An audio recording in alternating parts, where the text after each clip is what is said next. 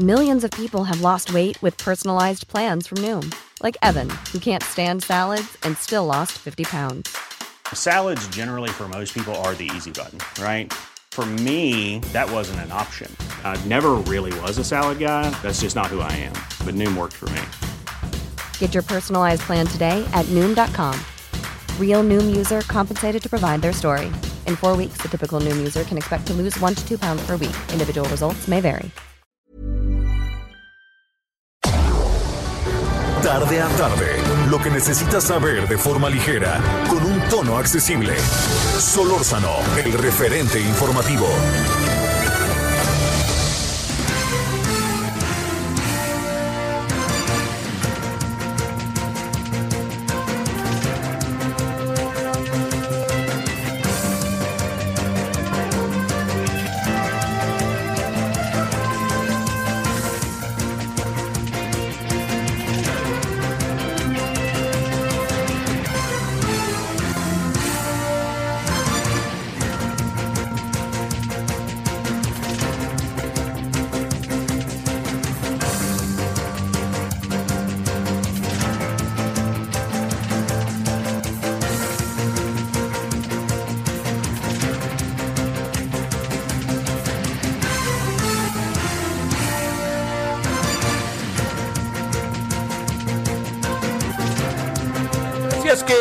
Nosotros en este día que es eh, martes, martes 22 de septiembre del 2020. Aquí andamos como, como todos los días. Eh, mire, eh, hay, hay diferentes... Hoy, bueno, primero, gracias. Estamos en Heraldo Radio 98.5 de FM. Ya estamos en una red cada vez más amplia en todo el país. Y yo le quiero agradecer que nos acompañe. Eso es lo primero y lo, importante en nombre de todas, todos los que hacen posible la emisión. Empecemos por ahí, por darles gracias. Segundo asunto. Eh, ha habido en, en las últimas horas una renuncia a un cargo que es eh, muy importante eh, para, para la estructura y también yo diría para, para la visualización de su gobierno, del presidente López Obrador, que es el llamado Instituto para devolver al pueblo lo robado. Es un instituto que obviamente en el nombre define absolutamente todo. El asunto está en que eh, yo, yo creo que al gobierno del presidente le, andan pasando cosas que ojalá, eh, ojalá, en verdad que lo digo, ojalá haga acuse de recibo. A ver, se lo voy a explicar de otra manera. Hay cosas, o sea, el presidente lleva efecto su proceso de gobierno. Entonces lo lleva y algunas cosas pues, realmente le salen muy bien, otras no le salen y me parece que no se están preguntando por qué no le salen. Ese es el asunto. El presidente está obligado a pensar en, su gestión de gobierno, cómo hacerle. O sea, va a estar ahí cuatro años más, ¿no? Este, entonces, ¿cómo podemos ir cercando, cerrando aquello que no anda saliendo para que salga? Porque hay otras cosas que sí salen, ¿no? Digamos, eh, usted me diría, no, no sale ninguna, claro que sí salen, hombre, salen muchas. Yo creo que simplemente eh, una muy importante ha sido un elemento que no es tangible, que es la toma de conciencia de muchos asuntos. Eh, la discusión sobre la libertad de expresión, que ahorita abordaremos, tiene varios aspectos. Uno de ellos es que cambiaron las reglas. Son nuevos tiempos. Hoy son tiempos diferentes en la relación de medios de comunicación, incluso redes sociales, periodistas y gobierno. Entonces esto nos da una dinámica nueva. El que entienda los nuevos tiempos es al que el, el que sepa el que sepa adaptarse y resolver los tiempos nuevos es el que va a ir mano. O sea, yo entiendo por dónde va y me voy por acá, por acá, me reinvento y órale. Bueno, pero regreso al otro asunto. Hay varios eh, personajes de muy buen nivel y cercanos al, señor López Obrador que le han renunciado. Y no, no son casuales las renuncias, porque, digamos, eh, ni la renuncia, como se mencionó, de, eh, de Jiménez Espriu, que se dijo, lo que pasa es que renunció por motivos de salud, ni esa es cierto. O sea, todas han planteado, esto es muy importante, todos los que han salido del gabinete del presidente han manifestado sus razones. Quiere decir que están mostrando razones que no está eh, que digamos, que el presidente tiene dos sopas. O las cosas son como él dice y hay de aquel que piense diferente. Esa sería una opción. O el presidente debería de ver las razones por las cuales renuncian y con base en ello ver qué es lo que podía hacer. Yo le diría eh, la renuncia Ana Cristina Laurel en la subsecretaria de Salud. Ojo, una mujer de izquierda de toda la vida. Profesora investigadora fundadora de la UAM. Una mujer con las tarjetas más de izquierda que podía haber. La salida de Javier Jiménez Espriu, un hombre de un hombre que lleva mucho tiempo con el ingeniero Cárdenas y luego se quedó con eh, Andrés Manuel López Obrador, también desde hace mucho tiempo. O sea, vea usted las renuncias. Germán Martínez, que llegó de ocasión ahí al IMSS y luego ya se regresó al Senado, pero este, claramente ha mostrado varias cosas. Incluso él ha manifestado que no está de acuerdo en el enjuiciamiento a los presidentes por la forma en que se está haciendo. Y la última la tenemos a Jaime Cárdenas Gracia. Jaime Cárdenas Gracia es un hombre que estuvo en el Partido del Trabajo, estuvo en el Instituto Nacional Electoral, es realmente un aliado del presidente no de este sexenio en el que le dieron un cargo, no, es aliado de siempre del presidente, han estado cerca. Hay algunos personajes que han estado cerca. Algunos se fueron, ¿no? Se alejaron. Pero otros ahí se quedaron y ahí están, este, eh, digamos, este, algunos se alejaron antes de tiempo, ¿no? Pero otros se han ido alejando al transcurso del sexenio. Jaime Cárdenas Gracia es un académico destacado. Pero es un hombre el que el presidente hoy creo que cometió la imprudencia, perdónenme, no se vayan a enojar, de haber dicho hay gente que no aguanta el tranco y entonces se cansan. Si usted lee la carta, las cinco cuartillas de renuncia de Jaime Cárdenas Gracia, se dará cuenta claramente que el problema no es el agotamiento. El problema es otro.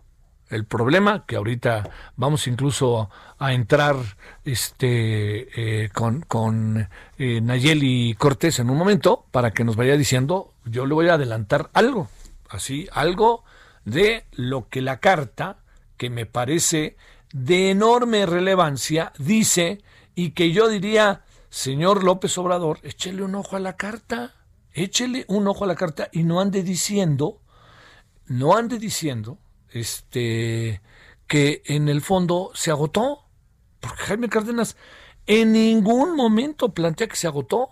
Fíjese lo que plantea para que todos nos demos colorín, colorado, este cuento se ha acabado. Dice Jaime Cárdenas Gracia, entre otras cosas, ¿eh? dice, eh, se detectaron probables irregularidades administrativas, procedimientos de evaluación que no garantizan el beneficio para el Estado mutilación de joyas, contratos favorables a empresa y no al instituto para devolverle al pueblo lo robado, y conductas de servidores públicos contrarias a la norma. Dicho de otra manera, señor presidente, no está cansado, más bien está hasta la madre. Esa es la verdad. El hombre dijo yo que, que me quedo aquí para avalar todo esto. Yo no, yo no tengo por qué avalarlo, ¿no? Entonces, aquí la clave del asunto está en que cuando el presidente dice hay que resistir, ¿hay que resistir qué? Es la pregunta. Hay que resistir, Jaime Cárdenas Gracia, tiene que asistir todas estas irregularidades y no denunciarlas y hacerse al paso de los días, al fin y al cabo, cómplice. Esa es la pregunta. Yo creo que los hombres que le han renunciado, mujeres y hombres que le han renunciado al presidente, al haber presentado razones, debieran obligar al presidente a que dijera, caray, aquí anda pasando algo, ¿no? Aquí, perdonen, pero como aquello, ¿no? Houston, we have a problem. Aquí tenemos un problema que tenemos que enfrentar. Entonces el presidente no es un todólogo. El presidente no sabe de todo y el presidente no puede menospreciar las razones que hombres y mujeres que les ha depositado su confianza y que han militado con él de tanto tiempo, puedan ser pasados a segundo plano simple y sencillamente para cuidar la casa, para no hacer ver que hay problemas o incluso para esconder problemas. Yo creo que eh, aquí hay dos sopas. Si le avisaron al presidente las personas que renunciaron con tiempo y el presidente dijo me vale renuncien y que les vaya bien, pésimo por el presidente. Si el presidente le, le avisaron sobre la marcha, pues este, usted dirá, ¿no? le avisaron sobre la marcha y entonces pues también él también tendría que saber cómo reaccionar. Porque si se quiere a un personaje que sea incondicional del presidente, así incondicional, que no merezca la crítica nunca el presidente, porque el presidente es una especie de, de figura intocada, yo le diría, pues los resultados se pueden ver. Si usted quiere que nadie voltee a ver al presidente y que el presidente está en el voy derecho y no me quito y todo lo hago bien, pues pregúntele al señor López Gatel, ¿no? El señor López Gatel es incapaz de ejercer una crítica respecto a la gestión de que él está llevando efecto con eh, la pandemia y la gestión del propio presidente, como pareció le diga, señor, póngase el cubrebocas, ¿no? Es incapaz de hacerlo. ¿Por qué? Porque están en el voy derecho y no me quito y quieren que las cosas que el presidente siente tocado.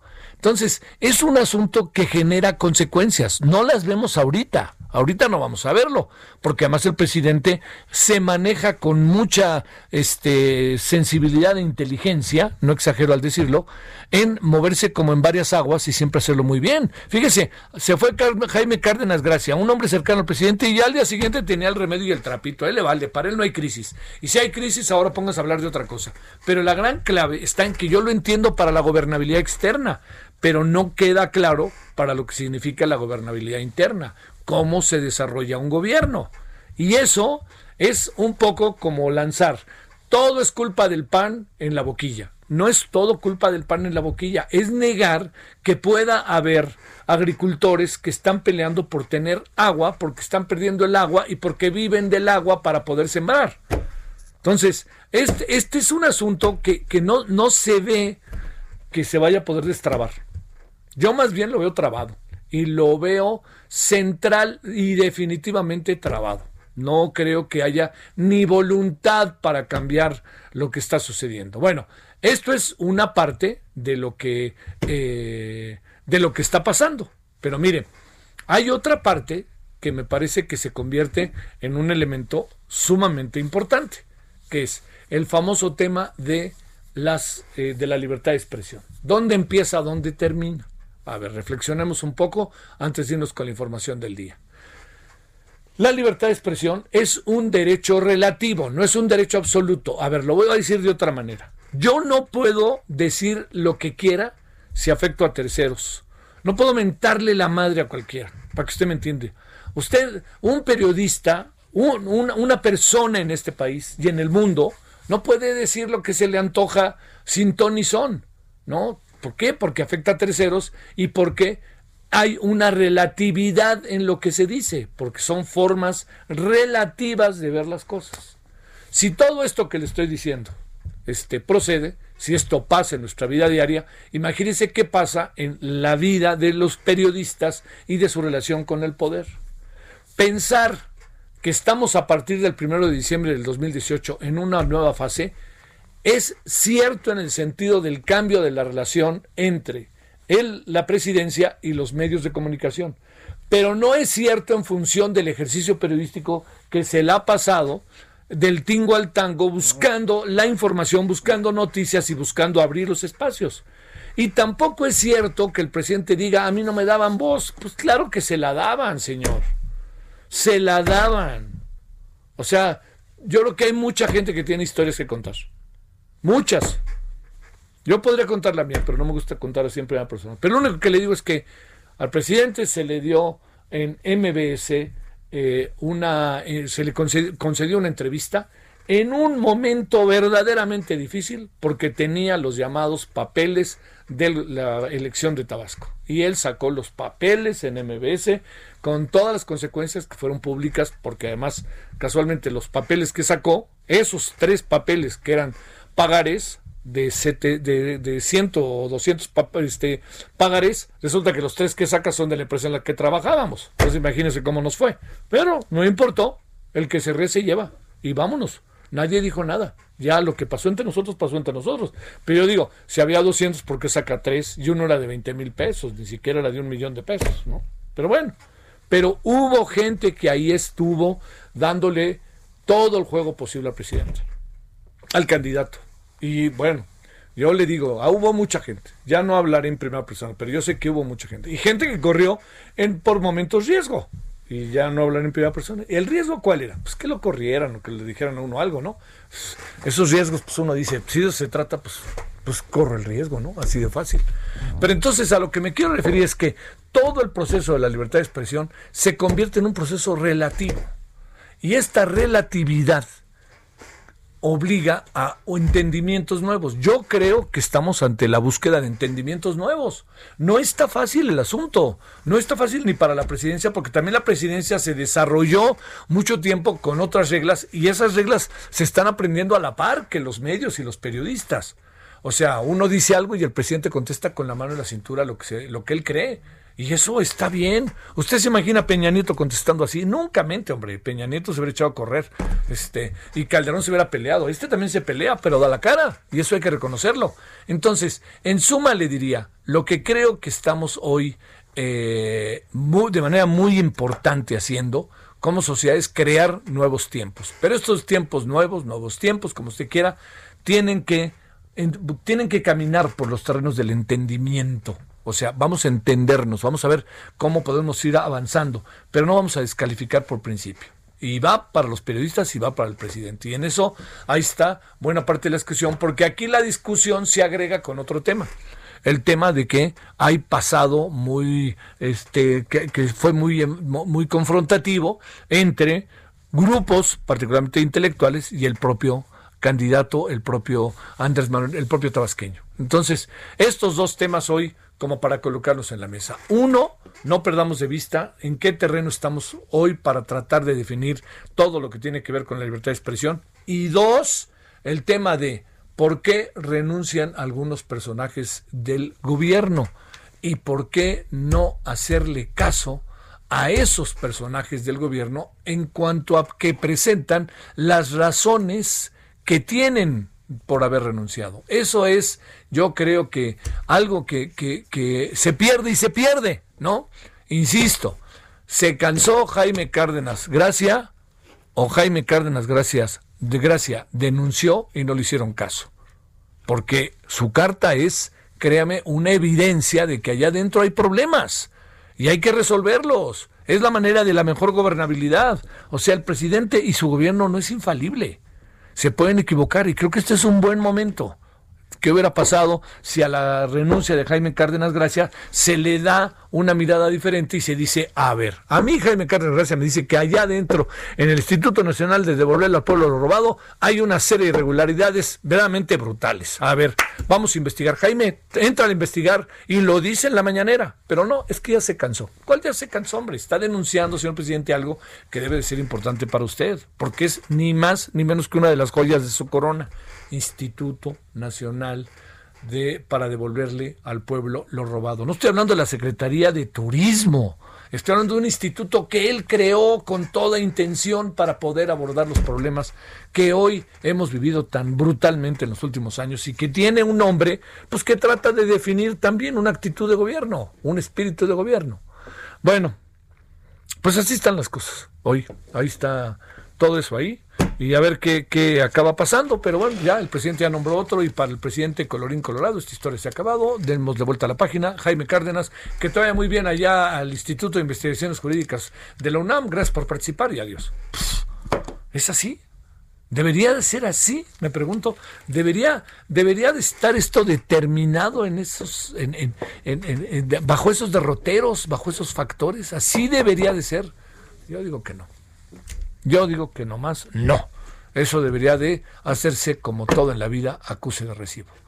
Vámonos a las 16 con 18 en la hora del centro. Algunos asuntos de esta tarde. Solórzano, el referente informativo. Ya, ya le dijimos eh, que Jaime Cárdenas Gracia renunció. ¿Por qué renunció? A pesar de que el presidente dice que estaba cansado. Ya vimos que no estaba cansado, sino más bien estaba hasta el gorro. Y le cuento que la investigación contra Ricardo Anaya sigue. Eh, esto lo afirmó Santiago Nieto, titular de la Unidad de Inteligencia Financiera, quien recordó que el nombre del ex candidato presidencial del PAN surgió junto con el de otras 70 personas en la denuncia de presuntos sobornos del exdirector de Pemex, Emilio Lozoya. Lozoya. Recuerde que esto que le estamos diciendo, el, Emilio Lozoya Austin, perdón. Este, recuerde que esto que le estamos diciendo eh, estaba ya en actas, ¿eh? O sea, no, no nos están diciendo algo nuevo sí que quede claro. Bueno, un juez federal liberó 800 millones de pesos de cuentas vinculadas a Kamel Nasif, empresario acusado de corrupción y trata de personas. De acuerdo con el titular de la UIF, el señor eh, Santiago Nieto, Nací fue una de las 294 personas beneficiadas con la, con la jurisprudencia del exministro Eduardo Medina Mora, que obliga a la UIF a esperar a que un juez o una autoridad internacional lo solicite bloquear, bloquear cuentas bancarias para que esta medida se mantenga vigente. Por ello, Santiago Nieto anunció que solicitará a la Suprema Corte de Justicia que atraiga los amparos contra los bloqueos de cuentas. Ahí es donde puede estar una de las soluciones, pero ahora sí, la ley llevó a congelar las cuentas. Y la, una interpretación nueva de la ley lleva a descongelar las cuentas, tal cual, así. Lo que sí es que tampoco presuman que resulta que el señor este, Kamel Nasif sabían dónde andaba cuando se los venía persiguiendo, gritando, un día sí y otro también Lidia Cacho. El canciller Marcelo Obrador aseguró que no interviene en el proceso interno de Morena, pues acata las instrucciones que le dio el presidente, por lo que está vacunado contra la mezquinidad y la calumnia. Las declaraciones de Marcelo Ebrard son en reacción a las advertencias de Porfirio Muñoz Ledo, quien en una entrevista para el diario El País de España amagó con expulsarlo de Morena en caso de que sea el próximo dirigente de ese partido. El Senado envió al Instituto Nacional Electoral dos solicitudes ciudadanas sobre la consulta de juicio a expresidentes para que corrobore la autenticidad y el número de firmas. Estudiantes normalistas provocaron destrozos en las instalaciones del Congreso de Guerrero, un día después de causar daños en las oficinas de Palacio de Justicia en Iguala.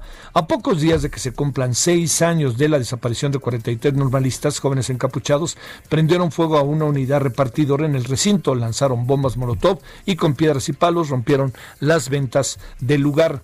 El gobierno de Baja California y la Comisión Nacional de Búsqueda iniciaron un operativo conjunto en el municipio de Mexicali para localizar a un joven con las características de Jorge Antonio Tizapa Leguideño, ¿Quién es él? Es uno de los 43 normalistas de Ayotzinapa desaparecidos desde el pasado 26 de septiembre del 2014. El operativo se desplegó luego de que hace unos días circuló una fotografía de una persona en situación de calle con rasgos similares a los del normalista. La Secretaría de Gobernación solicitó el despliegue específicamente en el Parque El Mariachi, donde lo habrían visto por última vez qué asunto, ¿no? Híjole, no vaya a ser, no vaya a ser del gozo al pozo, ¿eh? Pero bueno. El, el secretario de Relaciones Exteriores, Marcelo Ebrard, tachó de inaceptable la supuesta esterilización eh, forzada de migrantes mexicanas y de otros países en Estados Unidos y prevé sanciones y se confirman estos hechos. Tema que ayer abordamos, por cierto, ¿eh? tema que ayer abordamos en, en, eh, en Heraldo Televisión, este de que está ahorita mencionando Marcelo Ebrard, en el mismo supuesto, ¿eh? No tenemos todavía del todo una, una confirmación.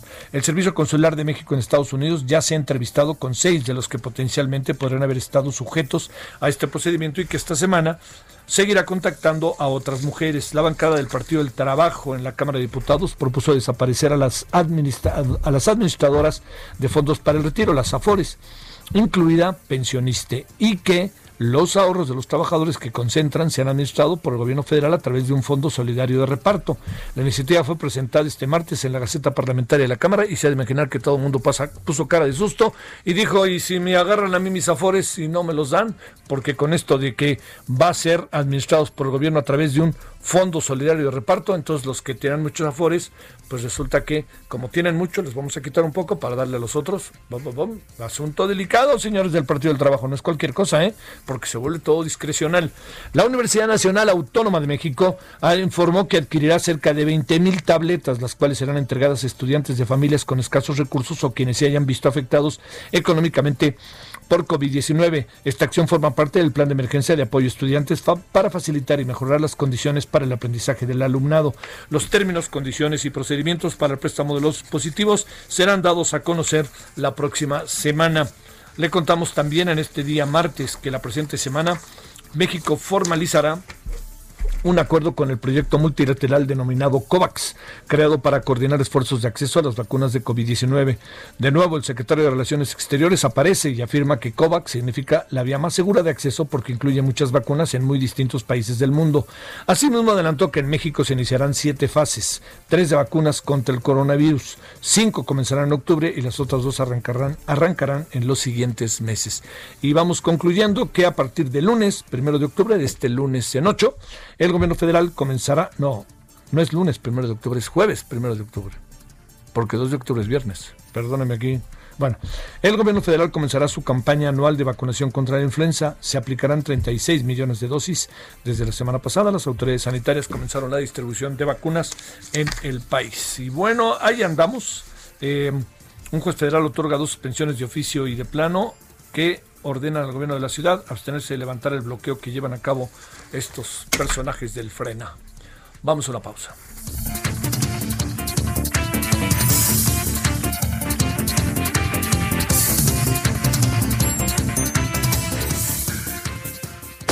El referente informativo regresa luego de una pausa. Estamos de regreso con el referente informativo.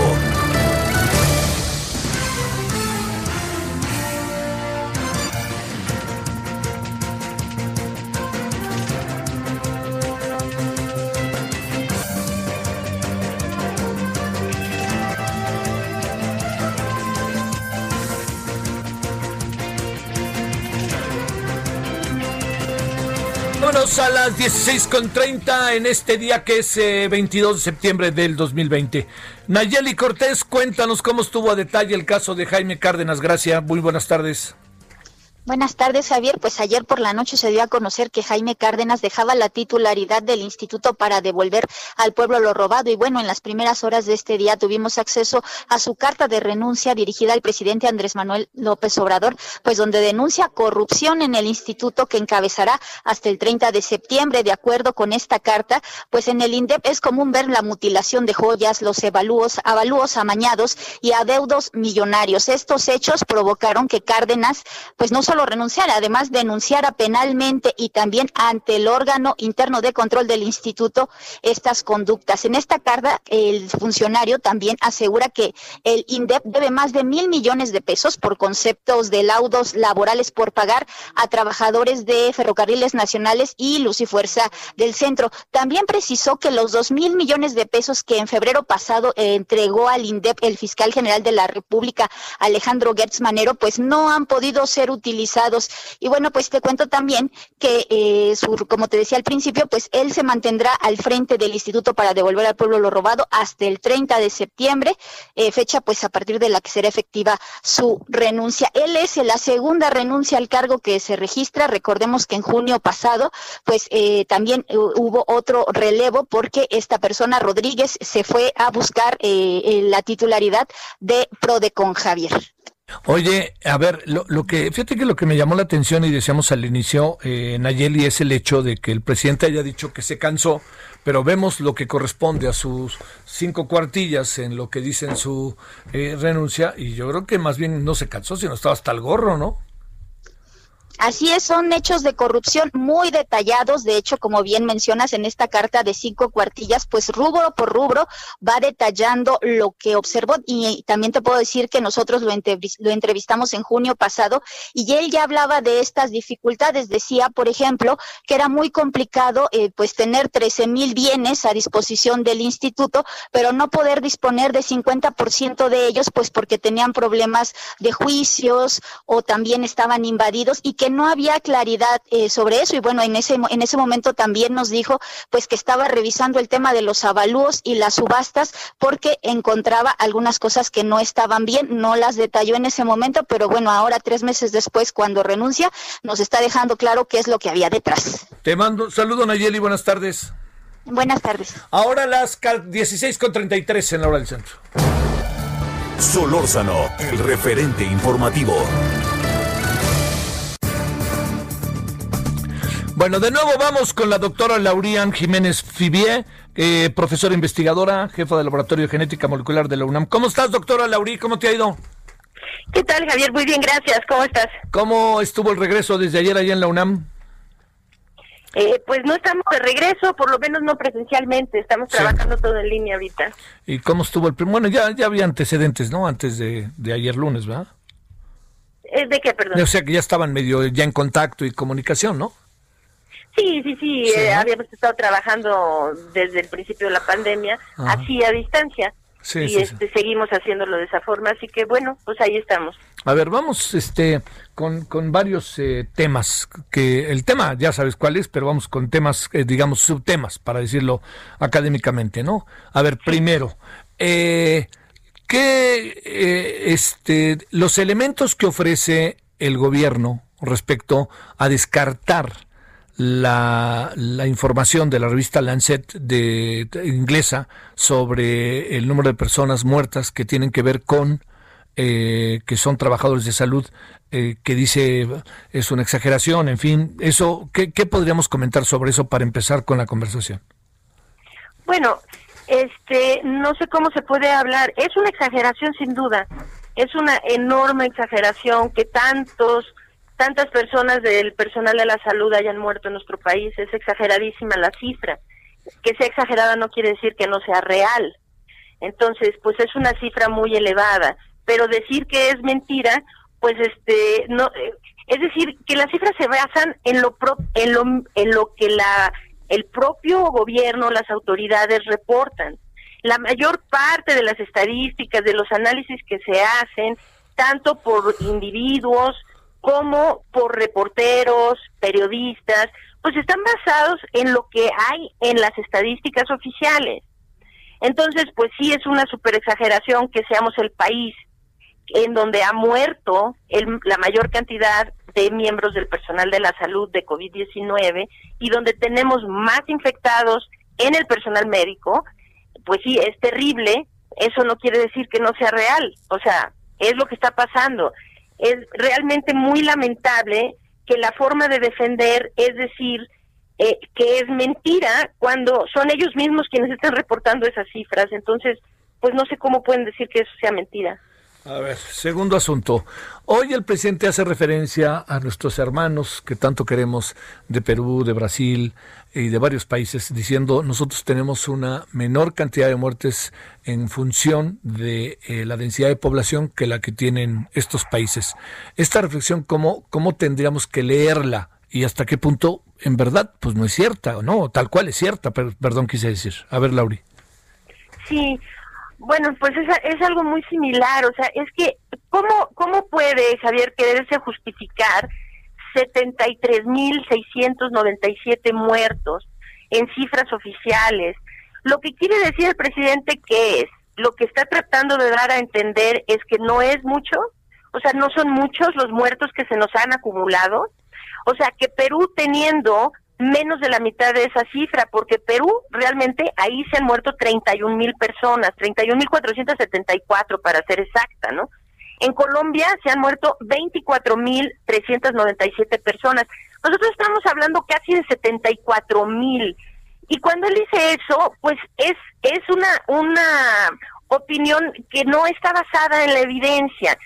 En Colombia se han muerto por millón de habitantes, 478 personas por millón de habitantes de COVID-19. En México 570 por millón de habitantes. Es decir, que nosotros tanto en números, en números absolutos, como por millón de habitantes, tenemos más muertos. Si hacemos por millón de habitantes y nos comparamos con Perú, pues sí son menos. Pero, ¿qué carambas es lo que está queriendo decir el presidente? Que 73 mil o 74 mil muertos más hay que sumarle el exceso de mortalidad a esto, que nos lleva a una cifra tres veces superior a la que está para saber el, el número real de gente que ha muerto de COVID. Cuando él hace ese tipo de disculpas o de excusas, pues lo que está dando a entender es que para él no es mucho, que casi 200 mil personas se han muerto de COVID en nuestro país, ¿no? Y no es cierto, además, es decir, no está basado en evidencias. Argentina, por ejemplo, tiene 298 defunciones por millón de habitantes de COVID. Repito que nosotros estamos en 570. O sea, que eh, pues sí es es este es muy muy tendencioso. Estamos más o menos igual que Chile, más o menos igual que Ecuador en términos de millones. Pero en Ecuador se han muerto 11 mil personas, en Chile 12 mil. No estoy diciendo que sean pocas, pero lo, la, el número de, de personas que se han muerto en nuestro país, pues sí, es realmente alarmante. Oye, este, bueno, eso no va a cambiar. No sé qué pienses tú, pero eso no va a cambiar hasta que llegue el día en que tengamos que hacer un balance final y ahí cada quien este, tendrá que dar explicaciones. Pero esta mirada de las cosas, no sé, Lauri, yo no veo que el gobierno tenga el más mínimo interés en cambiarlo. Viste la entrevista de la jornada hace dos semanas, ¿no? Oiga, ¿va a cambiar la estrategia? No, pero ¿por qué si está bien? Sí, es, es, es, es realmente algo, es un absurdo, es tristísimo ese, esa palabra la usé hace tiempo, tristísimo, y creo que es eso lo que es, que nuestras propias autoridades, eh, mira Javier, yo creo que ahorita el ejercicio que se le han pasado haciendo en las conferencias de prensa y todo, es un, es un ejercicio de autodefensa, ¿no? Ellos quieren decir que no es su culpa, que lo que pasó, o sea, se, eh, están tratando todo el tiempo de defenderse. Pero ¿cómo pueden defender haber dejado morir a toda esta gente? cuando si desde el principio se hubieran tomado las medidas adecuadas. Y es que realmente no era física cuántica el problema, desde el principio, y estoy hablando desde febrero o marzo, se sabía lo que se tenía que hacer. ¿Por qué en México no se hizo? Teniendo los ejemplos de otros países que sí lo hicieron y tuvieron éxito en el manejo de la pandemia. Teniendo el ejemplo además de países que no lo hicieron y que les fue muy mal, como Reino Unido, por ejemplo, ¿no? Entonces, este, ¿por qué, ¿por qué simplemente permitir que esto esté ocurriendo? Y no, ni, ni siquiera hay una intención de cambio, porque para, para que se mostrara una intención de cambio, primero tendríamos, tendrían que admitir que algo va mal, pero es, es eh, realmente inconcebible que se hable de vamos bien cuando las cifras de muertos en nuestro país, las reales, rebasan 200 mil en seis meses.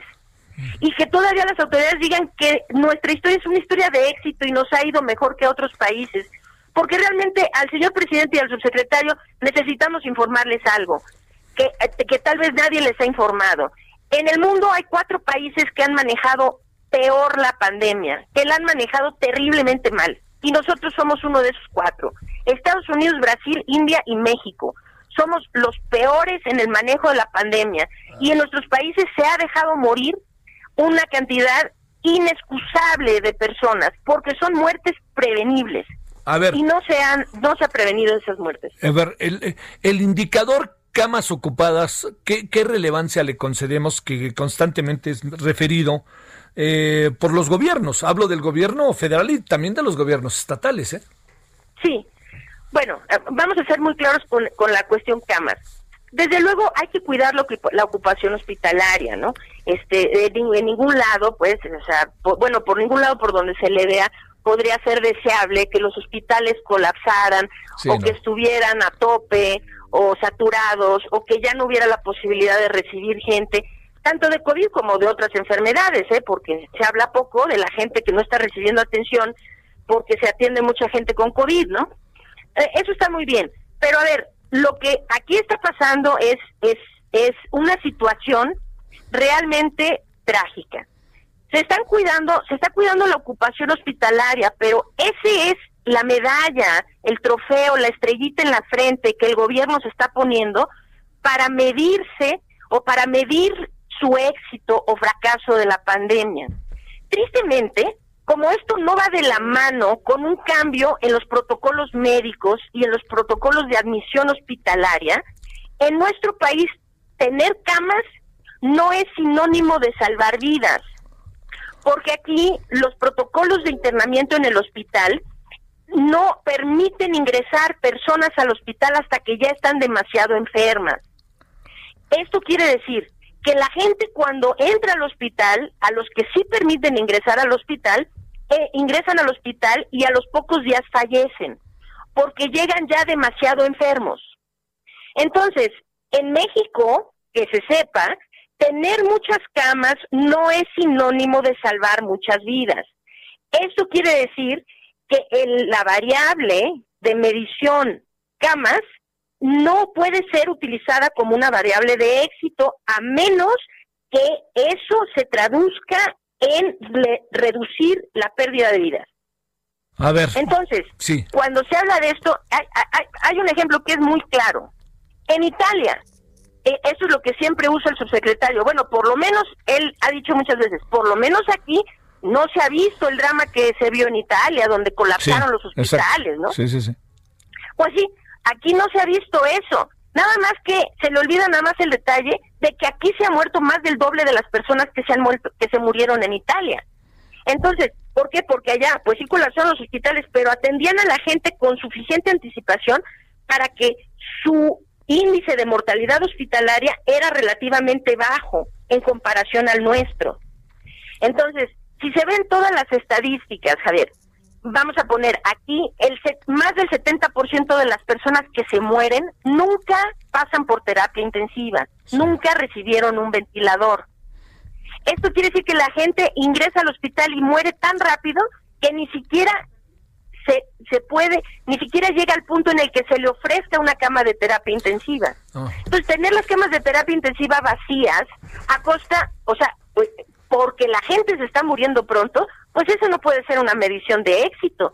Porque cuando toda esta historia se termine de contar, hay solo una variable que importa, una variable de medición del éxito y del fracaso. Y esa variable es cuánta gente se murió por la estrategia que en ese lugar se instituyó. Sí, a ver, eh, terminamos con dos asuntos. El primero, eh, en lo que corresponde a, a, la estrategia que se tiene, que no va a cambiar, ya quedó claro, eh, ¿no han cambiado las cosas o la información que tú tienes lleva a pensar que en el caso de la ciudad, como lo te dijeron, la Ciudad de México, las cosas se han estancado, ni para atrás ni para adelante. Ahí, para poder cerrar, ¿qué podemos hablar eh, de esta parte, de esta parte de la conversación, Lauri? Sí, bueno, eh, eh, la realidad es que las cosas no se han estancado. Cuando se habla de que hay disminución, y eso lo dijo el presidente hoy en la mañana, ¿no? Dijo, vamos bastante mejor, las cosas va es una bajada lenta, pero vamos disminuyendo. Fue eso, fueron sus palabras textuales de hoy en la mañana, ¿no? Nada más que, a ver, vamos a hablar claramente. Lo que aquí ha ido disminuyendo es el número de pruebas que se están realizando en todos y cada uno de los estados de la República.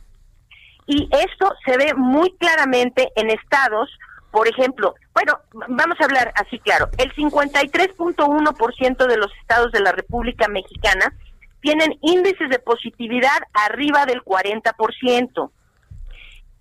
En la Organización Mundial de la Salud establece un, parámetro donde dice, mientras no se tenga una positividad por debajo del 5%, no se puede hablar de que está controlado el problema en, un, en una región.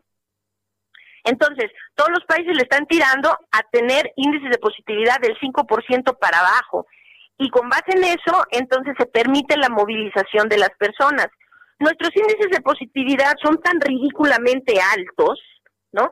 Que, que estamos completamente, estamos 10 veces arriba de lo que dice la Organización Mundial de la Salud. Es decir, 17 de los 32 estados de la República tienen índices de positividad que van del 40% a más con estados realmente en situaciones tan lamentables como Querétaro, que tiene el 60% de positividad, Oaxaca con el 71.6% de positividad, Nayarit con el 64, Hidalgo con el 62, Colima con el 63. Es decir, la situación es muy grave y lo que ha ido ocurriendo es que consistentemente en las últimas siete o ocho semanas han ido disminuyendo significativamente el número de pruebas. Entonces, recordar esto, no se pueden diagnosticar casos, es decir, no se van a reportar, no se pueden reportar casos al menos que se diagnostiquen con pruebas. Entonces, disminuir el número de pruebas es una forma eh, muy mañosa, pero muy eficiente de decir que los casos están disminuyendo, porque mientras no se hagan pruebas, pues se registran menos casos pero los índices de positividad no indican que el problema esté mejorando. Ah, por el contrario, los índices de positividad son altísimos y esto es debido a que cada vez disminuyen las pruebas. Entonces, se habla de que de que está estancado, que vamos disminuyendo. No estamos disminuyendo, lo que disminuye es el número de pruebas. Y esto nos está conduciendo, la disminución en el número de pruebas más el aumento en la retórica demagógica de que no se preocupen, vamos bien, ya vamos de salida, esto es contraproducente al esfuerzo de contención de la pandemia. Hace que la gente se relaje y piense, no, pues ya vamos de salida, pues vamos muy bien, ¿no? También se les promete que pronto viene una vacuna que no va a venir pronto, ¿no? Y la gente se empieza a relajar.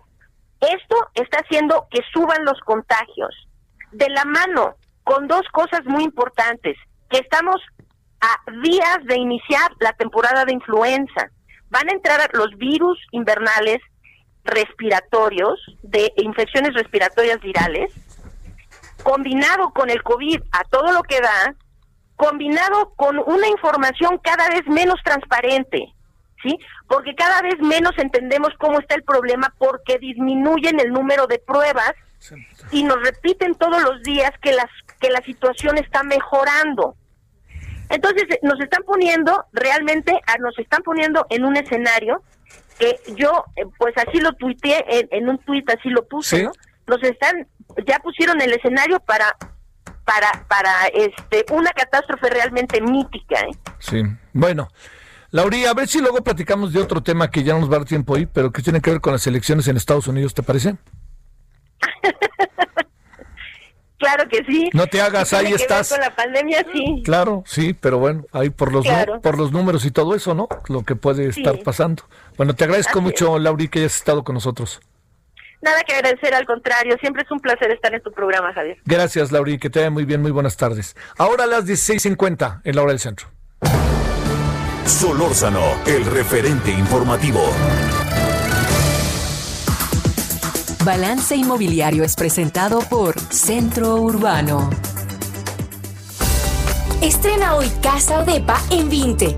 Grandes promociones en Tecámac, Querétaro, Puebla, Cancún, Playa del Carmen y Monterrey. Tu mejor hogar e inversión está en 20. Búscanos en 20.com.mx. Bueno, vámonos con Horacio Urbano un poquito antes de costumbre en martes, debido a que algo tiene ahí ahorita una clase a las 17 horas en hora del centro. Te mando un saludo, Horacio. ¿Qué tenemos este día?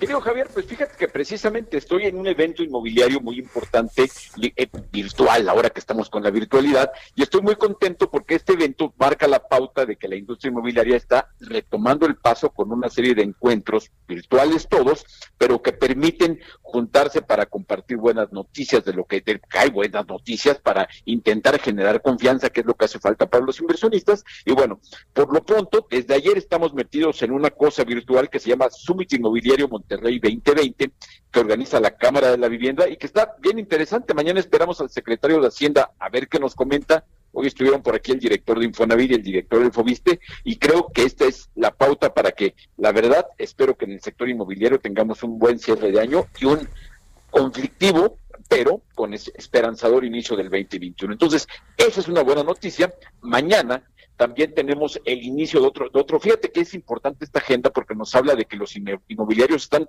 retomando la chamba y eso, pues la verdad es que es una, es una gran noticia para la actividad económica, ¿no? Mañana empieza Incom 2020, que es la cumbre inmobiliaria que organiza una de las de los portales inmobiliarios más poderosos del país, que es Viva Anuncios, donde se van a juntar miles, miles, literalmente cuatro o cinco mil profesionales inmobiliarios virtualmente para hablar de lo que puede venir para su actividad y esto nuevamente nos habla de que el sector está está, pataleando con bastante potencia pese a lo difícil del momento. Eso y la semana próxima uno de los eventos que organiza la Asociación de Bancos de México, que es el Simposio de Financiamiento a la Vivienda 2020. Eh, y bueno, esto nos marca la pauta, puros eventos virtuales, pero puros eventos que tienen inscritos un número muy alto de, personas. Hoy me toca a mí moderar una mesa en la tarde donde va a estar eh, eh, el presidente para México de ONU Habitat, donde va a estar el nuevo, estamos estrenando secretario de Desarrollo Urbano y Vivienda en la CEDATU. Hoy me toca platicar con él en, en este panel. Entonces,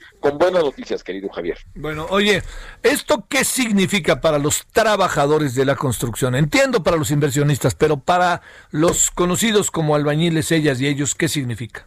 Mira, por ejemplo, ayer que habló en este evento de Monterrey el gobernador, el famoso Bronco, decía que una de las buenas noticias es que la reactivación de, de, las obras se había dado de tan buena forma que se habían mantenido empleos y uno de los rubros donde menos contagios hay quien lo dijera, es en los, en los trabajadores de la construcción. Los albañiles son los que menos están resultando, entre los que menos están resultando afectados por esto del, del COVID-19, y eso es una de las buenas noticias. La otra es lo que decían de que ya está en, abierta recuperación del empleo de la construcción gracias al inicio de obras, sobre todo en el rubro inmobiliario. Habíamos dicho, no está parada la infraestructura, está parado el turismo, pero la vivienda está, está muy dinámica y eso afortunadamente detona mucho empleo y detona empleo a todo lo largo del país. Entonces son muy buenas noticias, querido Javier. Buena mesa, mi querido Horacio, y ahí estaremos en comunicación. Buenas tardes. Ya te platicaré y, lástima que sea a distancia, si no te estaría platicando de los placeres de la comida regia, que vaya que las hay. Uy, hay dos o tres restaurantes por allá que el Nacional creo que se llama uno que es una maravilla. ¿eh? Dos o tres cosillas, sí, sí, sí, pero,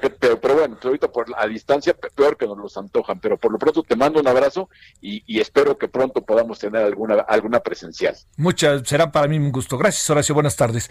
1754, 1654, 1654 en hora del centro. Balance Inmobiliario fue presentado por Centro Urbano. Vamos a la pausa. Dos asuntos para que se dé una idea. Tenía espías el gobierno de, de Miguel Ángel Mancera y ahí le va otra que también el fútbol, la FIFA, tiene que ver, el FIFA Gate tiene que ver con la Federación Mexicana de Fútbol. Ahí le contaremos con Darío Ramírez. El referente informativo regresa luego de una pausa. Tarde a tarde, lo que necesitas saber de forma ligera, con un tono accesible. Solórzano, el referente informativo.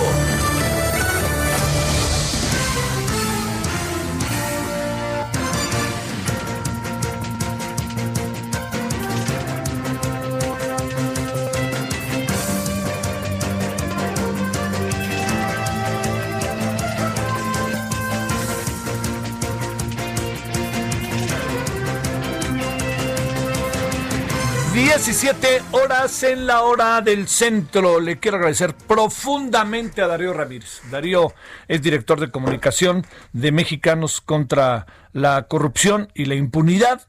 Eh, además del trabajo que durante mucho tiempo ha hecho Darío, muy importante en defensa de la libertad de expresión, etcétera, lleva un rato haciendo un trabajo ahí con todo el equipo de Mexicanos contra la corrupción, que de repente es incomodísimo para algunos, pero bueno, como para nosotros no lo es, pues le hemos pedido que nos cuente dos de las joyas que traen, ¿eh?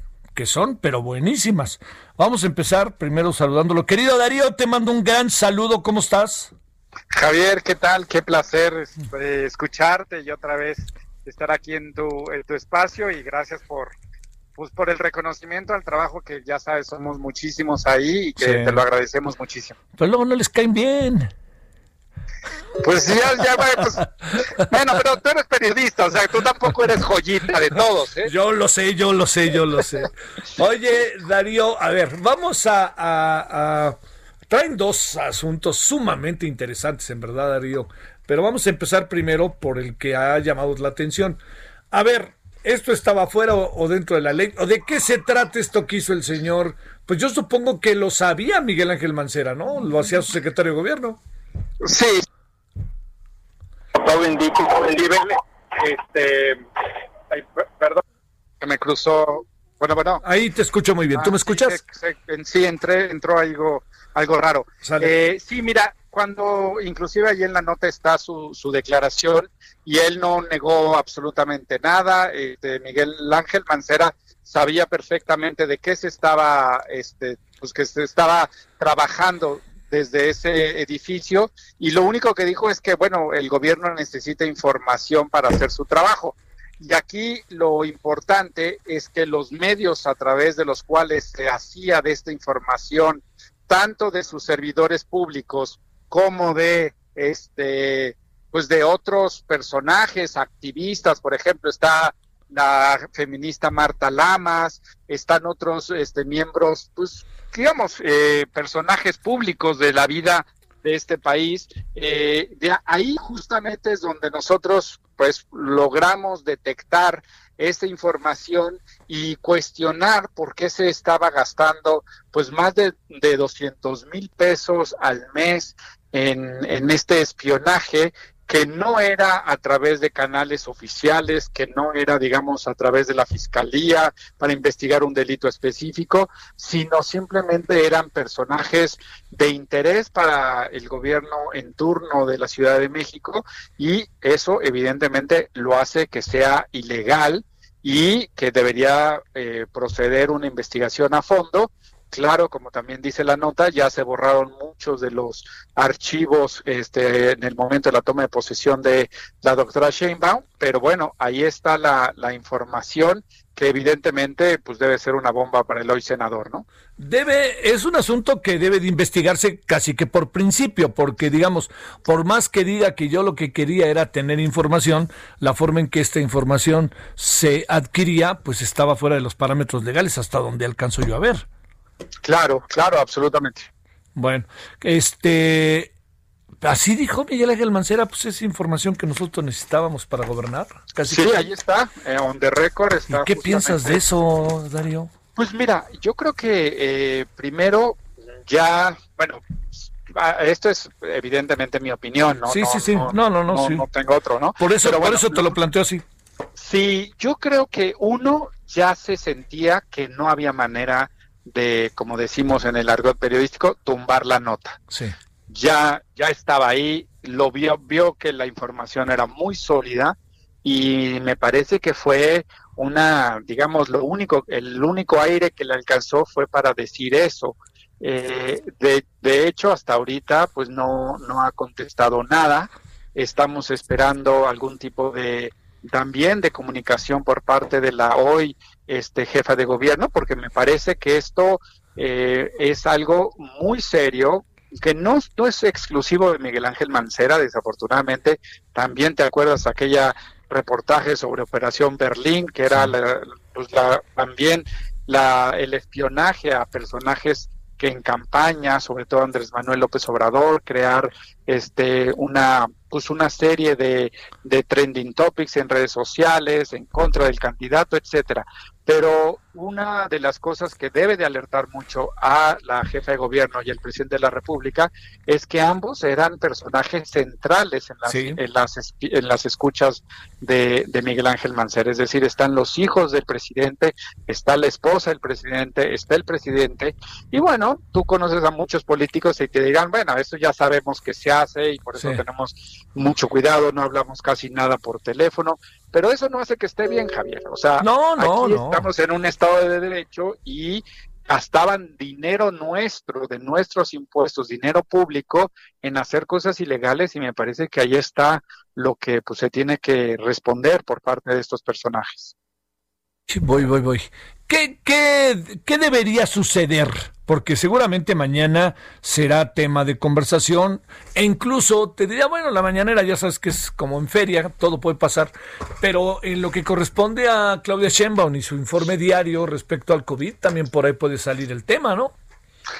Pues me parecería que sería de primer orden, es decir, nosotros como periodistas no, no solamente nos, eh, digamos, terminamos nuestro trabajo a la hora de publicar, sino que ahora viene otro trabajo por parte de las autoridades sobre pues o validar la información o usarla para abrir averiguaciones previas, pero hay también la sociedad misma, porque la lista es un PDF, eh, no sé, eh, alrededor de 13, 14 eh, cuartillas de puros nombres y nombres y nombres. Es decir, hay muchísima gente que, que fue eh, del interés espionaje, de, a partir del espionaje por parte del jefe de gobierno y de su de, de este séquito que usaba.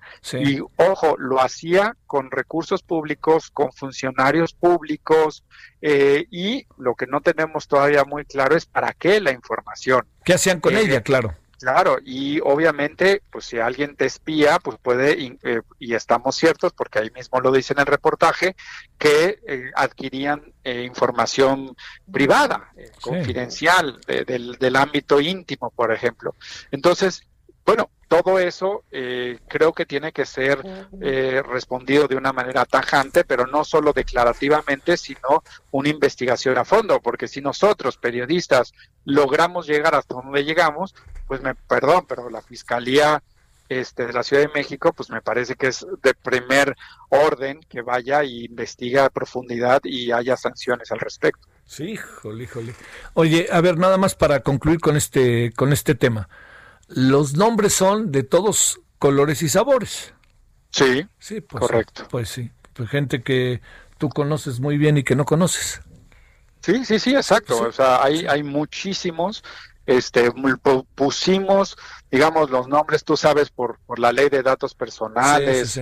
este, hay, hay, hay un debate, que por eso no pusimos toda la lista para que la gente vaya y se busque. ¿eh? qué bueno, pero, pero creo que eh, hay un debate, porque muchos decían, sí, publíquenla así, este, hay un, hay un motivo ulterior de interés público de la información para saber, a mí te lo, te lo digo este, aquí entre, entre nosotros, te lo digo, es, ya me han buscado tres personas para preguntarme si su nombre está ahí. Pues, pues Entonces, sí hay un interés, pero bueno, la ley de, datos personales es, es, muy quisquillosa y estamos tratando de ser muy eh, cautos a la hora de esto. ¿no? Oye, ¿y qué pasará con Héctor Serrano? Pues mira, está desde hace mucho tiempo, este, bastante, bastante eh, escondido en términos de, apariciones públicas, pero todos, y esto sí era un secreto a voces, que bueno, sabíamos que el, eh, el, licenciado pues tenía un poder muy importante en la ciudad. Desde la Secretaría de Gobierno hacía, este, digamos, un régimen de seguimiento a temas de la ciudad muy importante eh, y bueno, es cuestionado y ha sido cuestionado y creo que esto obligaría a que saliera pues de donde está este a responder públicamente, ¿no? Pues sí. A ver, punto y aparte, esto del FIFA Gate cruza la Federación Mexicana de Fútbol, era algo que se decía, pero al final, ¿qué, qué es lo que tenemos, eh, Darío? Pues mira, yo creo que hay dos, dos temas este, muy importantes. Si tú que eres eh, futbolero, no me podrás este, dejar mentir. Eh, lo primero es todo el dinero que, digamos, que transita a través de los clubes y el su vínculo, que digamos la, la pieza solamente arroja hipótesis, no somos una fiscalía, pero arroja hipótesis sobre cómo se lava eh, dinero a través del fútbol mexicano. ¿sí? La falta de controles desde la Secretaría de Hacienda, del, del, SAT, y todo esto creo que sabemos este, que ha ido tal vez mejorándose, ya ha habido ciertos escándalos, de clubes, etcétera, pero esto que es parte de una investigación del Consorcio Internacional de, Periodistas, donde más de 80 redacciones en el mundo han estado reporteando eh, lo de, digamos, cómo se lava dinero desde sus países. Eh, bueno, nosotros hemos hecho varias entregas, la última es la de la de la Federación, pero tiene que ver con lavado de dinero, eh, Javier. Ajá. ¿Lo de Cruz Azul puede ser parte de este tinglado en lo interno o, no, no han trabajado por ahí? No, fíjate que el, el, tema de Cruz Azul y de Billy Álvarez ya lo veníamos trabajando desde hace un año. Eh, con mucho gusto luego te paso las dos entregas de, el tema Cruz Azul que hicimos, donde eh, tomamos la, digamos, una investigación a través de las quejas de cooperativistas que decían y denunciaban lavado de dinero por la directiva del el Cruz Azul.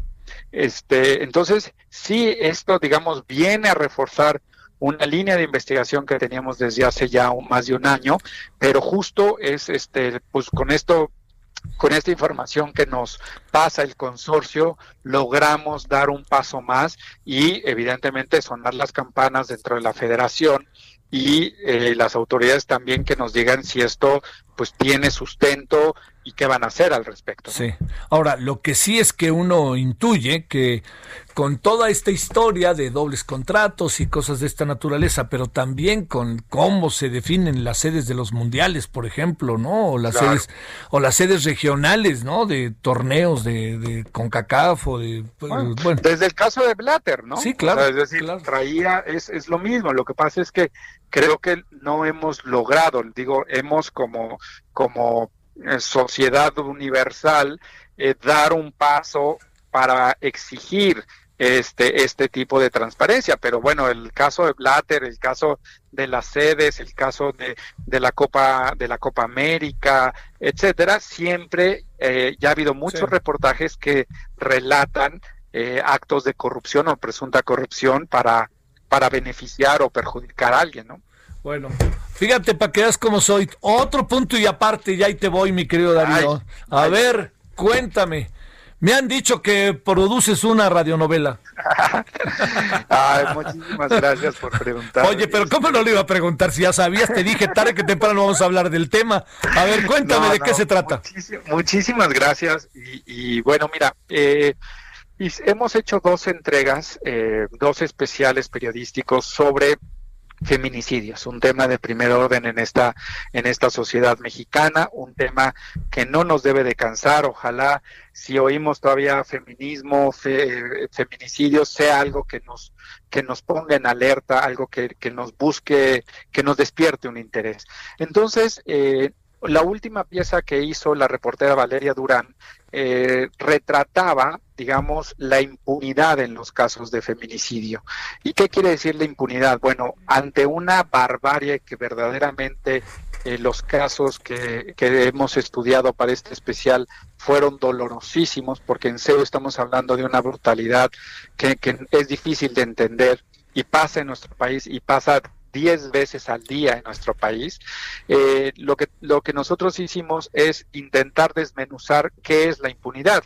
Entonces, cómo sucede el, hecho del el delito, que es el feminicidio, pero luego cómo el sistema de procuración e impartición de justicia, pues ayuda, coadyuva para que no se castigue como tal a los feminicidas. Eh, y esto nos llevó a hacer una narrativa desde una radionovela, tres capítulos donde buscamos a 11 actores y actrices y a un célebre, célebre este, periodista que oh. ustedes van, no se los voy a revelar, pero está ahorita en cabina dirigiendo este espacio. este, y no, y con tu ayuda, Javier, con la de Karina Guiri, este, con la de Daniel Schmidt, Daniel David Evia, es decir, un, un, gran, gran grupo de actores, actrices y evidentemente periodistas que eh, logramos hacer una nueva, digamos, una nueva pieza periodística, pero en un formato de radionovela.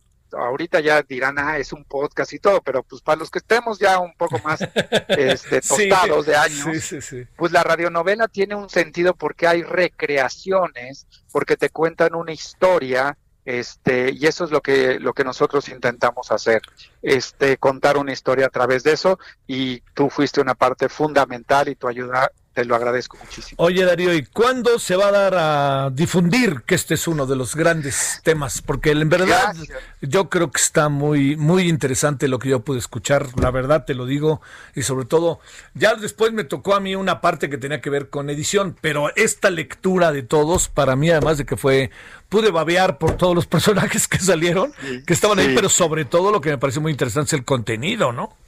No, no, creo que eh, fíjate que además un, un, tema pandemioso, ¿no? Lo, sí, claro, de hacer, estamos, está fresquito, saliendo del horno. Yo estoy esperando, estamos haciendo con varias, este, pues con varios socios eh, la fecha, pero yo estoy cierto que en menos de 10 días ya, ya estaremos, este, si me permites, pues lo podemos también lanzar aquí un previo en tu, sí, claro, Claro, claro, por supuesto. Este, y, platicar mucho más, pero ojalá eh, la gente pueda sentarse, escucharlo y como éramos hace, hace tiempo, escuchar la radio y imaginarte la historia, ¿no? Que es un poco lo, el objetivo de esto y lograr trabajar para la erradicación del feminicidio en México. Te mando un gran saludo, querido Darío Ramírez, y hasta pronto. Estamos en contacto, Javier. Muchísimas gracias. Gracias. Buenas tardes, abrazos. Bueno, ahí tiene usted, este, ya le contaremos de la radionovela. Vienes vestido de Argentina ahora tú. Bueno, ya este le contaremos de la radionovela. En verdad, créame qué experiencia. Yo incluso a ver si aquí se podía hacer algo. La verdad, ya lo platicaremos. A ver si la semana que entra le tengo noticias para que hablemos sobre el tema. Es una radionovela de tres capítulos. Cada capítulo es una hora. Créame créame que se pasa, pero volando. Y es dolorosísima. Tiene que ver con los feminicidios, pero también es muy alentadora. por todos los personajes que salen, que juntan voluntades, ¿no? Voluntades y convicciones. Bueno, vámonos a las 17 con 18 en la hora del centro. Solórzano, el referente informativo.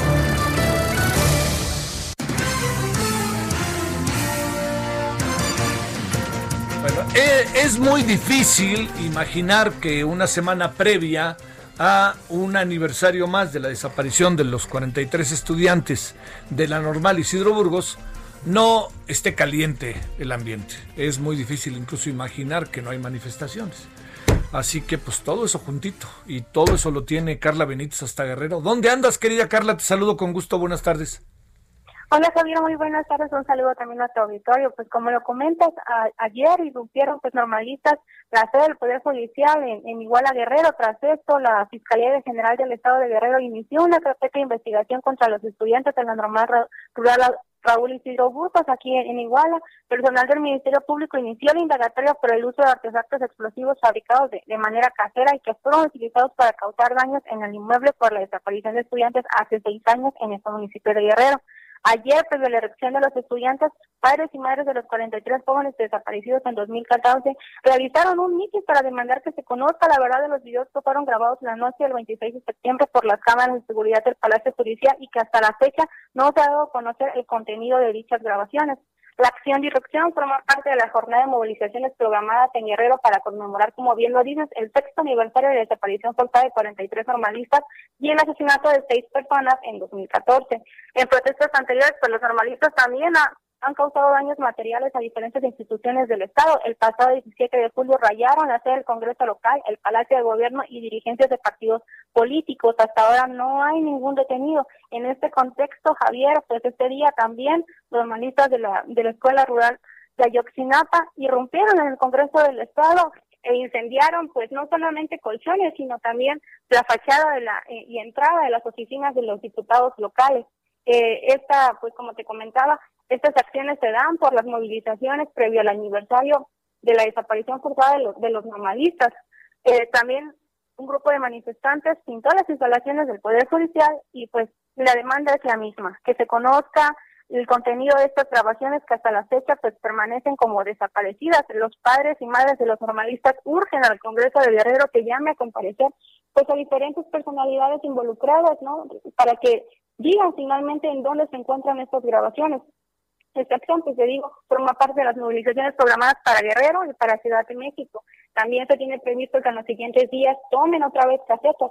Hoy, con, este martes, son tres días consecutivos de protestas y pues acciones en torno a esta a la desaparición de los 43 estudiantes. Este día también, Javier, te, te comento que se a conocer la posibilidad de que uno de los jóvenes se encuentre con vida trataría del estudiante José Antonio Tizaca. Dicha información fue confirmada por el abogado de los familiares Pidulfo Rosales, quien detalló que la Comisión Nacional de Búsqueda inició la localización del normalista luego de que presuntamente se le viera en situación de calle pues en la ciudad de Mexicali en Baja California.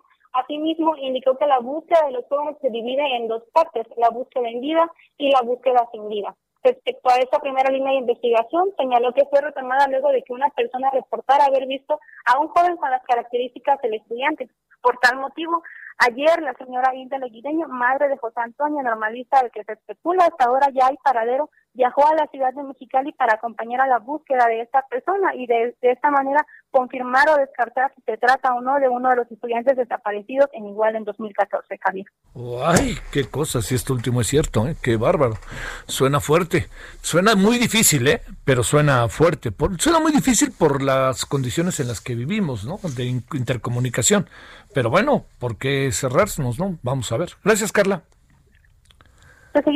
Javier. Ahí juntito, relativamente, nos vamos hasta Michoacán. Charbel Lucio, ¿cómo van las cosas por allá? ¿Qué tal, Javier? Buenas tardes. Pues te comento que eh, este día corporaciones de seguridad federal y estatales eh, retiraron la totalidad de los bloqueos que maestros de la Coordinadora Nacional de Trabajadores de la Educación mantenían desde el pasado lunes sobre diversos tramos de la red ferroviaria de la entidad. Este desalojo se realizó luego de que se presentaran las denuncias penales ante la Fiscalía General de la República en contra de los responsables de estos bloqueos que se registraron en los municipios de Lázaro Cárdenas, Pátzcuaro, Uruapan, Marabatío y Mújica. Los manifestantes que pertenecen a una fracción magisterial denominada Poder de Base, iniciaron eh, los bloqueos el pasado lunes. Eh, con ellos exigían que el gobierno estatal pague adeudos de salarios y bonos que mantiene con los docentes. Sobre estas movilizaciones, la Secretaría General de la Sección 18 de la CENTE se deslindó y refirió que ellos mantienen diálogo y gestiones con el gobierno estatal y federal para dar solución a sus demandas, por lo que dijo eh, que ellos no participaron en estas manifestaciones, sino que fue un grupo eh, disidente de la, de la CENTE quienes estuvieron en estas movilizaciones. Y bueno, en esta acción policial participaron elementos de la Fiscalía General de la República, de la Fiscalía General del Estado, eh, del Centro Nacional de Inteligencia, Policía Federal y Guardia Nacional, sin que se hayan registrado detenciones, Javier. Oye, eh, nomás muy en breve, eh, es un asunto federal, ¿no? Así es, eh, bueno, las peticiones son para el Estado, sí. principalmente el pago de, de adeudos, de bonos y salarios. Sin embargo, pues las vías de comunicación son federales, por lo que se requería presentar esta denuncia ante la Fiscalía General de la República y que fueran las instancias federales quienes ordenaran estos desalojos de hoy. Saludos, Charbel, buenas tardes. Seguimos pendientes. Bueno, vamos a la pausa. En la noche de hoy vamos a entrarle al tema del azúcar. Vamos a hablar con el presidente de los de la industria azucarera. ¿Realmente el refresco es un veneno? ¿Qué es después de todo lo que hace usted qué piensa? Y segundo, vamos a entrarle al tema que ayer habíamos abordado, que tiene que ver con las mujeres que han sido operadas contra su voluntad de sus óvulos allá en Estados Unidos, en los centros migratorios. De eso hablaremos en la noche. El referente informativo regresa luego de una pausa. Estamos de regreso con el referente informativo.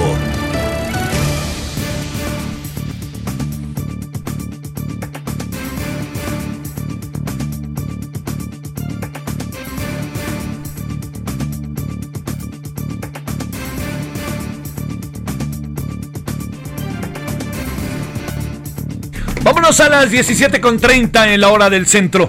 Bueno, eh, para hablar de varios temas.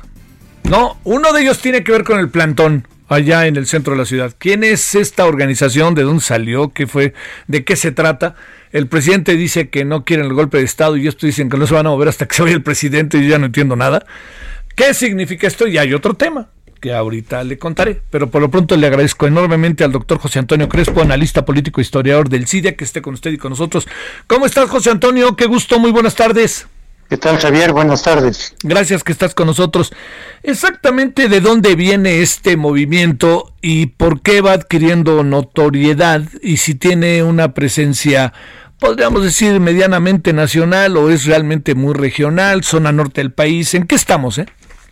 Sí, lo, que se percibe es que son del norte del país, están eh, eh, en algunos estados como Jalisco, básicamente Monterrey, y hasta donde se sabe son algunos empresarios, eh, algún grupo de empresarios por ahí que están pues muy molestos con el gobierno de López Obrador y adoptan posiciones que sí son un poco radicales, no violentas hasta, hasta ahora, no, no hay violencia, no hay ilegalidad hasta ahora, y en ese sentido yo no los llamaría golpistas, porque un golpe sí implica tratar de derrocar a un gobernante por vías ilícitas, por vías ilegítimas, eh, ilegales. El decir que quieren que se vaya López Obrador, bueno, pues es una expresión que muchos tomarán eh, en serio, muchos otros no, porque hay que recordar que López Obrador también lo decía respecto de Peña Nieto. También decía que ya tenía que renunciar, que se fuera, y muchas de las movilizaciones de izquierda, muchas en relación con Ayotzinapa, pues eh, tenían el eslogan fuera Peña. Sí. Eh, bueno, pues que el que uno desee que un gobierno que no te gusta, pues ojalá que se renunciara o que terminara antes de tiempo, bueno, y lo puedes expresar, mientras no tomes medidas ilegales para ello.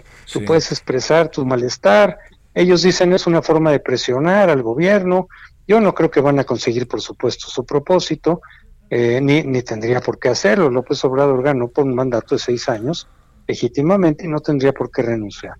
En todo caso, como dice el propio López Obrador, bueno, no les gusta mi gobierno, bueno, voten en el 2021 en consecuencia eh, y eh, si se hace el, la revocación de mandato, yo no estoy seguro de que se vaya a hacer, pero bueno, si se hace, pues ahí pueden ir y votar y entonces ahí sí hay un, un cauce legal yo estoy de acuerdo con eso, pero los que no les guste el gobierno López Obrador hay esas opciones.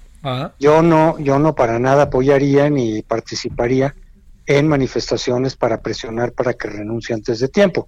Pero bueno, ellos están en libertad de decirlo, de expresarlo, eh, mientras no violenten la ley. Eh, no lo han hecho hasta ahora y simplemente a mí en ese sentido me parece que fue un error del gobierno no haberles permitido entrar hasta el Zócalo. Eh, dieron argumentos muy distintos. Dijeron que este, pues los cuidaban por la cuestión del, de la pandemia. Bueno, pues, pues ellos sabrán si se ponen los los este, tapabocas y guardan cierta distancia o no. Este dijeron también que porque iban a venir eh, eh, otras manifestaciones que, que, de los que yo no me enteré y también que para cuidar a la catedral. Bueno, me parece que son argumentos, son pretextos, ¿no? Yo sí, creo que debían de haberlos permitido, no coartar su, su libertad de manifestación, que se estacionen en el Zócalo, que estén ahí, pues que digan sus consignas y pancartas siempre y cuando no violenten la ley ni afecten a terceros, yo lo hubiera permitido, no, no veo mayor problema. En cambio, me parece que fue más costoso eh, para el gobierno, pues incurrir eh, en, en, detenerlos con los granaderos, eh, no hubo represión propiamente, pero sí hubo eh, coartar la libertad de manifestación. Creo que fue un error del gobierno. Oye, eh, este, bueno, al presidente me da la impresión de que no le vino mal este asunto, ¿no? O, está, estoy sobreinterpretando, José Antonio. No, el asunto como tal, bueno, pues es otro distractor. Sí. Este, pero el hecho de que le hayan frenado con granaderos, yo creo que eso no, no ayuda a la imagen del gobierno. Sí, claro. Cuando justo se estaba debatiendo si hay libertad de expresión o no en México, sí la hay desde luego, pero hay también indicios por ahí de que se podría estar obstruyendo por aquí, intimidando a los medios, a los periodistas, etcétera, y de pronto pues simplemente les detienes o les coartas, así, así sea eh, parcialmente la libertad de manifestación a estos, a este grupo, ¿no? A este movimiento. No, no creo que haya sido una buena idea para el observador. Ahora, que distrae, pues sí, pero por otro lado también las cosas se están complicando porque empieza a haber muchas manifestaciones por diferentes razones, como lo de eh, la toma de la Comisión Nacional de Derechos Humanos por las mujeres, lo de lo de Chihuahua, de los agricultores por la presa, este, se te empiezan a empiezan a surgir varios movimientos a protestar, no de manera violenta, pero sí en la rayita, este y, eso no le ayuda al gobierno a que se empiecen a multiplicar este tipo de movimientos. Y luego tú respondes con los granaderos en un caso, con la Guardia Nacional en otro. No sé, se te puede desbordar. Eh, eh, deberían de tomarlo como una señal de que algo no está funcionando bien, algo no están haciendo bien. Oye, eh, José Antonio, es que se viene el aniversario el sábado de Ayotzinapa, ¿no? Que seguramente será motivo de, de, supongo yo, también de una manifestación y se intentara llegar al Zócalo. Yo no sé qué va a pasar por las calles del centro de la ciudad ese día, ¿eh? Sí, bueno, ahí sí, ese, efectivamente eso puede ser problemático. Yo lo que quería sería tratar de convencer, de dialogar, como quizás debieron haber hecho también el sábado y no solamente cerrar sí, claro, el paso. Dialogar y decir, oigan, pues se va aquí a armar, pues mejor vayan, háganlo en otro lado, háganlo en otro lado. Sí tienen libertad de expresión, pero ¿qué creen? Aquí ya está ocupado. Háganlo en otro lado. Marchen hacia otro lado. Quédense en el Monumento de la Revolución o qué sé yo. Dialogar con los jefes, con los líderes, los organizadores. Si ellos insisten, entonces sí, pues poner granaderos para evitar que haya una trifulca. Ahí sí se justificaría. Oye, no se ve nada favorable el sábado, ¿eh? Porque el ambiente rijoso y sobre todo son muy explosivos los manifestantes de... Y además son de tendencias distintas ahí. No, a ver si no se, se dan ahí una confrontación que sería lamentabilísima, ¿no? Desde luego, entonces ahí sí tendría que entrar el gobierno pues para tratar de, parar las cosas, decir, háganlo por otro lado, tienen todo el respaldo, pero háganlo por otro lado, porque si no sí vamos a, se va a tomar como que quieren confrontarse. ¿Cuál es la...? verbalmente y luego a lo mejor hasta físicamente. Claro, yo pienso que por ahí puede ir, eh, José Antonio. A ver... Eh, ahí el gobierno tiene que intervenir. Sí, y hoy, ¿eh? No mañana, tiene que hacerlo ya, ya, ya, ya, ya, ¿no? Oye, la parte que corresponde a la ideología, lo que hay detrás de este grupo llamado Frena, ¿puede definirse o no puede definirse o es ahí como medio muy raro todo? Mira, yo los considero como de extrema derecha, auténticamente extrema derecha en que en muchas de sus ideas, extrema derecha en que no les gustan las políticas que está haciendo el gobierno, aunque ahí también muchas no son de izquierda propiamente, pero bueno, eh, eh, pues, esa cuestión confesional, que por cierto también un poquito la tiene el observador, por eso digo, de pronto los, las fronteras ideológicas no están muy sí, claras. Sí, tienes razón. Es decir, son bíblicos, por otro, el gobierno es muy bíblico, este, y estos son también muy confesionales. Entonces, pero sí, yo sí los identifico todas esas posturas y actitudes como de extrema derecha, sin que eso implique, al decir extrema derecha, yo no estoy implicando que sean golpistas, repito, mientras no incurran en eh, actos ilegales. Eso es golpismo. Golpismo es intentar quitar a un gobierno por actos ilegales. Mientras no incurran en ello, son extremistas, extremistas de derecha, pero no necesariamente golpistas. Sí, sí, sí. Oye, este, eh, ¿tendrán fuerza o efectivamente todas las, este, buena parte de las eh, tiendas de campaña están vacías? Sí, mira, eh, yo sí creo que hay mucha gente, por lo que he visto, no sé qué porcentaje y demás, pero sí hay mucha gente que simpatiza con esa idea de que mejor ya se vaya al observador y si no, de todas maneras hay que presionarlo, eh, que no les gusta nada el gobierno del observador y que sí están en posiciones más radicales, repito, todavía no golpistas. Espero que nunca incurran en algo por el estilo, pero sí son posturas radicales. Sí hay mucha gente enojada, sí puede tener respaldo, pero es muy distinto un respaldo así pasivo de mucha gente que dice, no, yo sí, yo sí estoy de acuerdo con ellos. A ir a una manifestación de vez en cuando, ya es un poco más costoso personalmente, efectivamente, estar ahí, por eso un poco López Obrador medio hacía sorna decir, bueno, pero sí. ahí, y si llueve, pues de todas maneras tienen que estar ahí. Eso ya es un poco más costoso para mucha gente, y muchos tienen que trabajar, pues como van a quedarse ahí quién sabe cuánto tiempo. Pero bueno, es lo que ellos están haciendo, es una forma de presionar, este, no creo que vayan a tener mucho éxito, que digamos.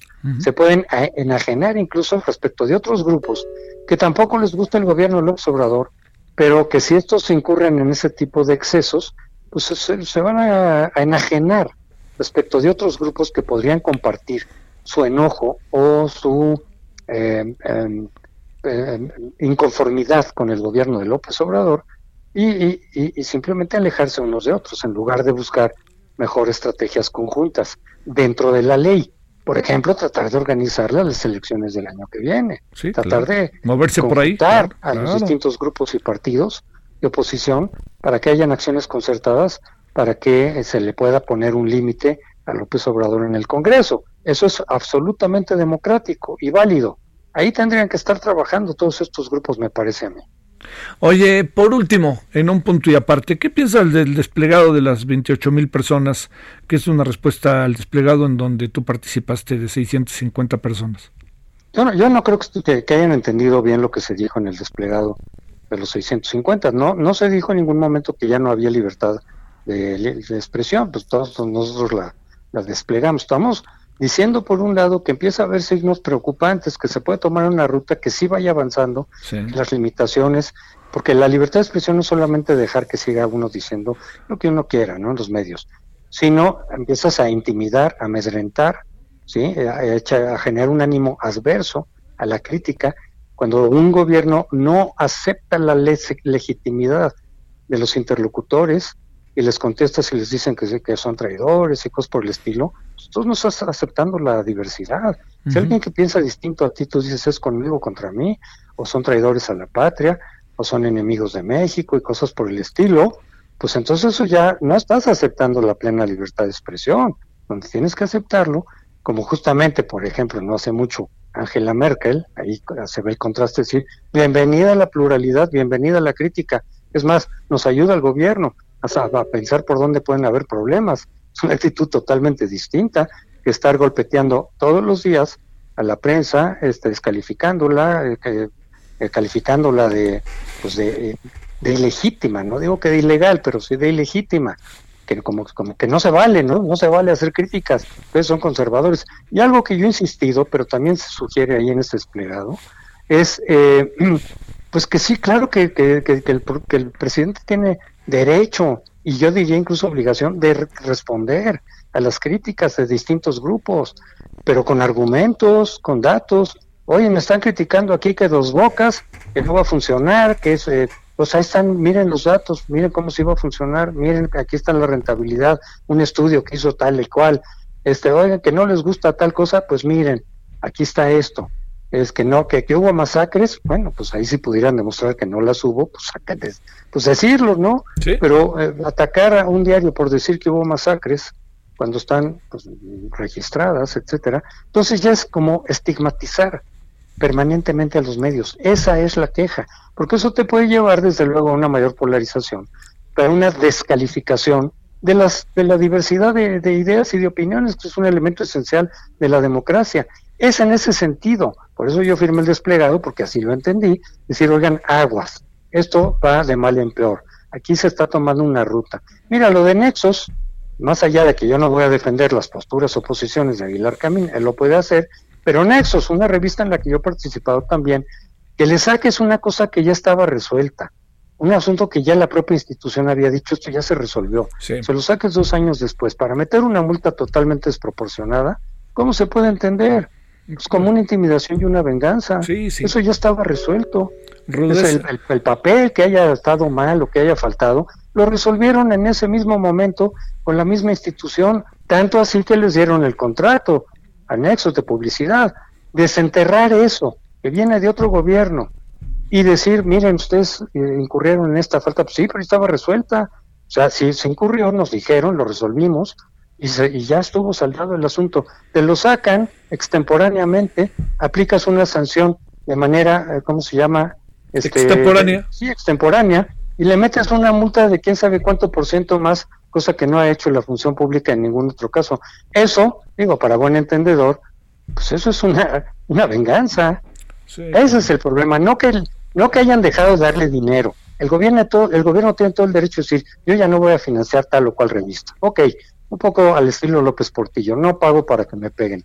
Ahí no había habido queja. El problema fue después esa multa totalmente desproporcionada y extemporánea. Ahí sí, muchos decimos, oye, pues esto, esto ya no está normal, esto ya es una agresión a este medio, porque pues el director Aguilar Camino ha sido muy crítico, bueno, pues él sabrá lo que dice o no dice, él verá, pero sí preocupa el ambiente. Digo, muchísimos de quienes firmamos ese desplegado hemos escrito en letras libres y en exos, y la leemos, este, pero más allá de eso es que a nosotros no nos afecta directamente, pero decir, oye, sí hay un ambiente en donde se está golpeando a los medios de comunicación, se les está descalificando. Sí, sí, sí. Y en este caso, además, en concreto, si es un golpe con una multa totalmente desproporcionada. Si el contrato era de 70 mil pesos o algo así, ¿cómo que una multa de un millón de pesos?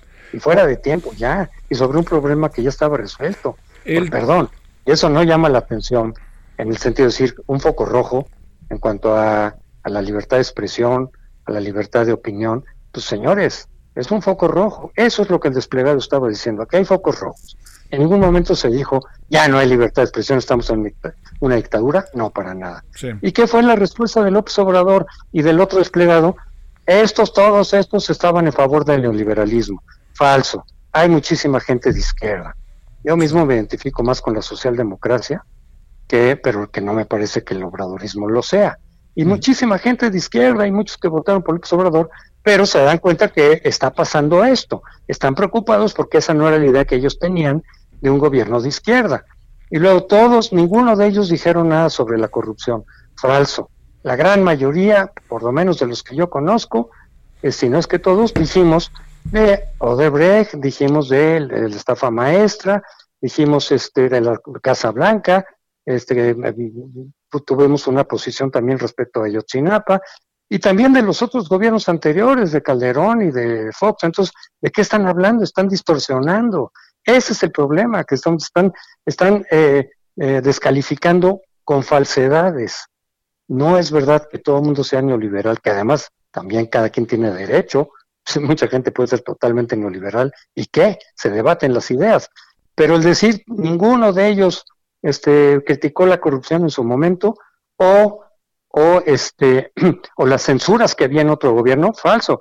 Muchísima gente dijimos, oiga, no se vale hacer lo que están haciendo con Carmen Aristegui, por ejemplo. Que a mí me tocó de una parte de eso, pues yo estaba con Carmen también, ¿no? En algún momento, tú recuerdas. Entonces, este, no es cierto, están contestando con falsedades. El propio desplegado de los 35 mil están diciendo cosas que no se corresponden con la realidad.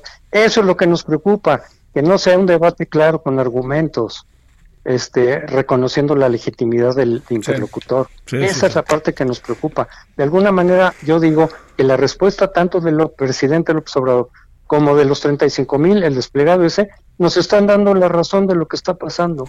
Están confirmando las preocupaciones que estamos expresando en el, en el desplegado de los 650. José Antonio Crespo, doctor, muchas gracias que estuviste con nosotros. Con mucho gusto, Javier. Gracias, te mando un saludo. Dios. Analista político e historiador del CIDE y además eh, le recuerdo que, perdóname, le recuerdo que es este columnista del periódico El Universal. Bueno, vámonos a las 17 con 49 en la hora del centro. Solórzano, el referente informativo.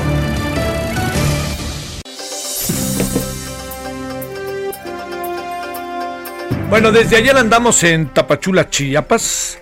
Y señor Martín Mercado, denos chance, señor Martín Mercado. Escúchenos y ya después tome una decisión, ¿sale?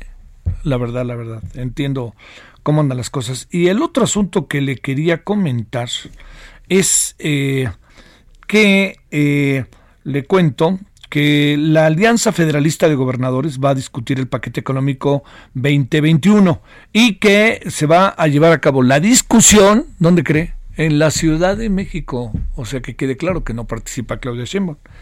Los gobernadores que van a participar son eh, don José eh, son, perdón, José Rosa Puro Torres Durango, Enrique Alfaro Ramírez Jalisco, Silvano Aureoles Conejo Michoacán, Francisco Javier Cabeza de Vaca Tamaulipas, Martín Orozco Sandoval Aguascalientes, José Ignacio Peralta Sánchez Colima, Miguel Ángel Riquelme Solís de Coahuila, Jaime Lodoro Rodríguez Calderón Nuevo León, Diego Sinué Rodríguez Vallejo de Guanajuato y de Chihuahua Javier Corral. Se integra Javier Corral. Vamos a ver qué pasa. 23 y 24. O sea que 21, 22, el 23 es el... A ver, ¿estamos hoy a qué? A 22. Es mañana y pasado. Ojo, el, además este pasado jueves es este el 23 de septiembre, mañana es 23 de septiembre de la Liga Comunista, de un grupo guerrillero importantísimo, antecedente de muchas cosas en este país.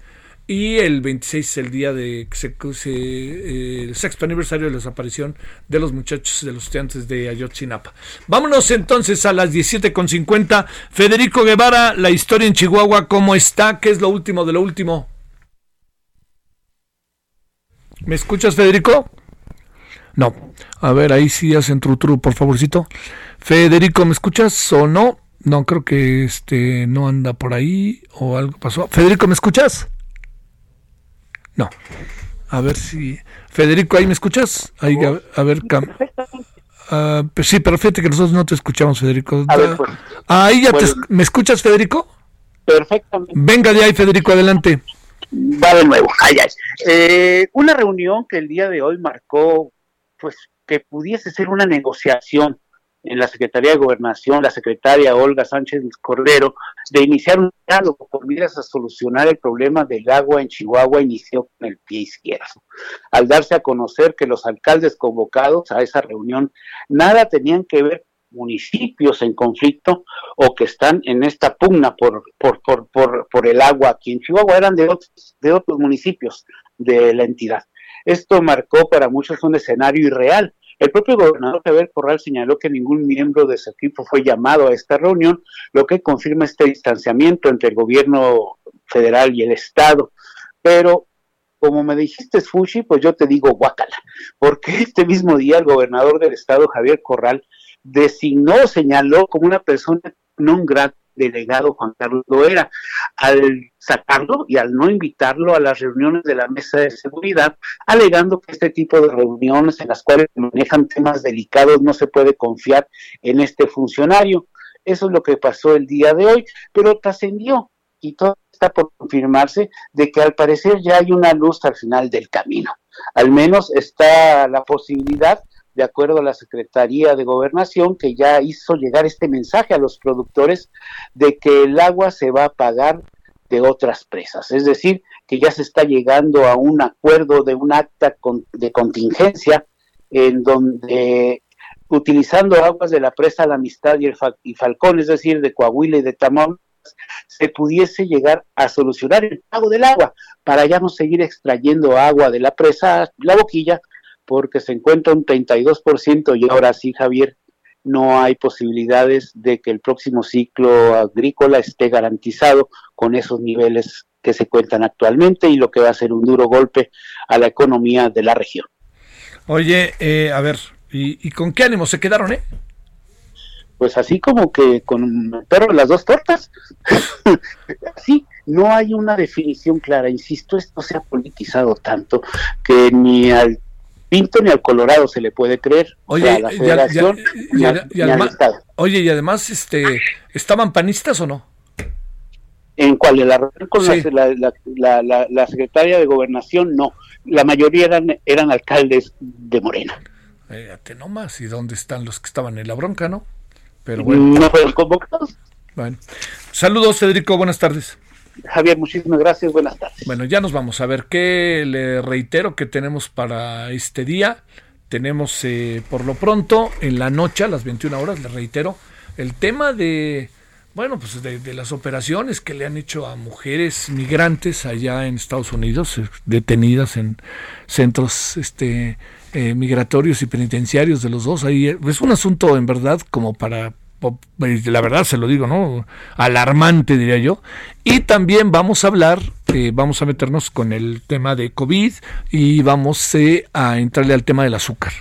¿Es realmente el refresco el veneno que dice el señor López Gatel o, o cuáles son estas condiciones como para poder entender lo que está pasando con la industria del azúcar? Pásela bien, ahí nos vemos a las 9 de la noche aquí en Heraldo Televisión, adiós. Solórzano, el referente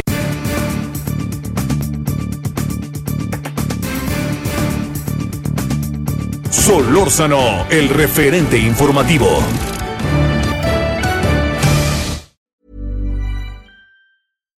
When you make decisions for your company, you look for the no-brainers. And if you have a lot of mailing to do, stamps.com is the ultimate no-brainer. It streamlines your processes to make your business more efficient, which makes you less busy. Mail checks, invoices, legal documents, and everything you need to keep your business running with stamps.com. Seamlessly connect with every major marketplace and shopping cart. Schedule package pickups and see your cheapest and fastest shipping options from different carriers. With rates up to 89% off USPS and UPS rates. And with the Stamps.com mobile app, you can take care of mailing and shipping wherever you are. Make the same no brainer decision as over 1 million other businesses with Stamps.com. Sign up with Code PROGRAM for a four week trial plus free postage and a free digital scale. No long term commitments or contracts. That's stamps.com. Code program.